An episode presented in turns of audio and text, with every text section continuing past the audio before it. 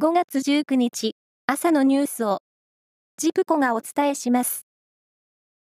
今日開幕する G7 サミット、先進7カ国首脳会議に先立ち、岸田総理大臣とアメリカのバイデン大統領は、昨夜、広島市で会談し、中国の威圧的な行動や北朝鮮の核・ミサイル開発に連携して対処する方針を確認しました。また、岸田総理大臣は会談で、東京都心にアメリカのマサチューセッツ工科大学と共同で、スタートアップ育成の拠点を創設する検討を進める方針も明らかにしました。日本政府によりますと、拠点は目黒区と渋谷区にまたがり、2028年の開設を目指しているということです。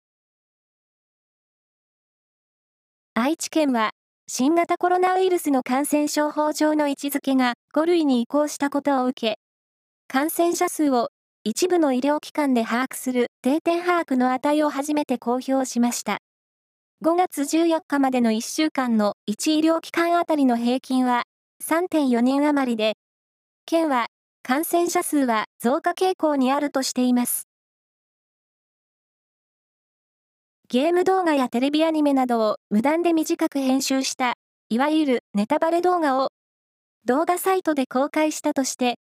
宮城県警などが著作権法違反の疑いで自称 YouTuber の男を逮捕しました。捜査関係者によりますと、ゲームのプレイ動画をめぐる著作権法違反が摘発されるのは全国的にも異例です。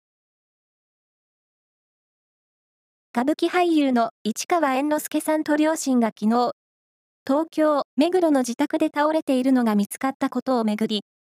その後、死亡が確認された両親は、2階リビングの床に並んだ状態で、首から下に布団がかけられていたことが分かりました。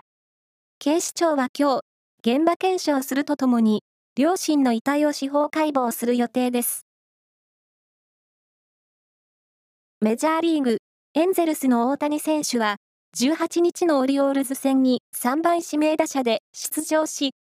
1回に3年連続5回目の10号となるソロホームランを放ちました。男子テニスで史上最多と並ぶ四大大会通算22勝を誇るスペインのラファエル・ナダル選手が、来シーズン限りで現役を引退する意向を表明しました。ナダル選手は、今年1月の全豪オープンで股関節に怪我をし、その後は大会に出ていませんでした。以上です。